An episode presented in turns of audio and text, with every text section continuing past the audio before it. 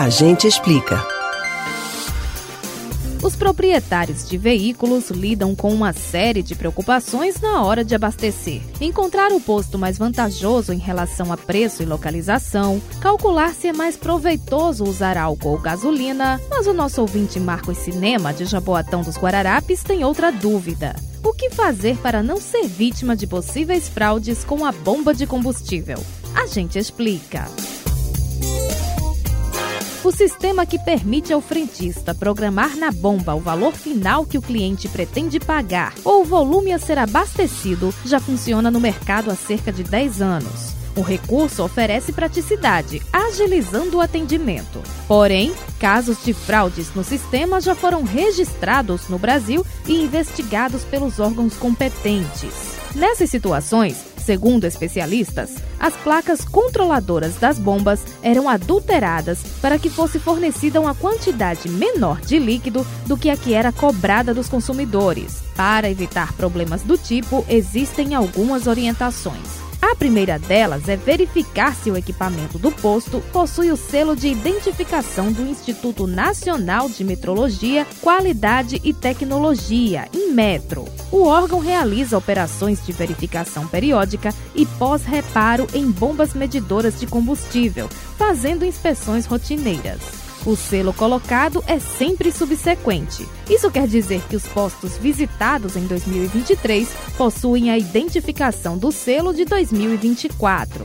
Se o lacre estiver amarelo, as bombas foram verificadas e liberadas para uso. Se estiver azul, indica que o aparelho passou por reparos em oficina autorizada e está aguardando nova visita técnica da agência de metrologia.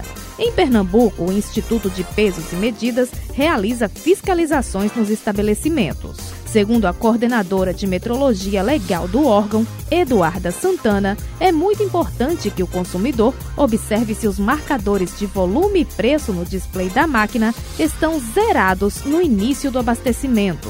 Também é recomendado calcular se a quantidade de litros que aparece está de acordo com o valor pago. Outro ponto de atenção é se não há vazamentos na mangueira. E vale lembrar de observar o marcador do próprio carro antes e depois do abastecimento para comparar se os números batem. Em caso de suspeita de fraude, a coordenadora orienta que o consumidor solicite ao frentista a aferição do combustível com o recipiente medidor de 20 litros que todo posto é obrigado a ter.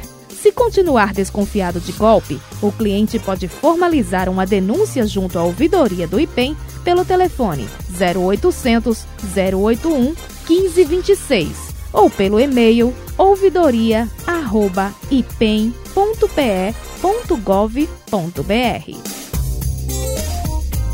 Você pode ouvir novamente o conteúdo deste ou outros A Gente Explica no site da Rádio Jornal ou nos principais aplicativos de podcast: Spotify, Deezer, Google e Apple Podcasts.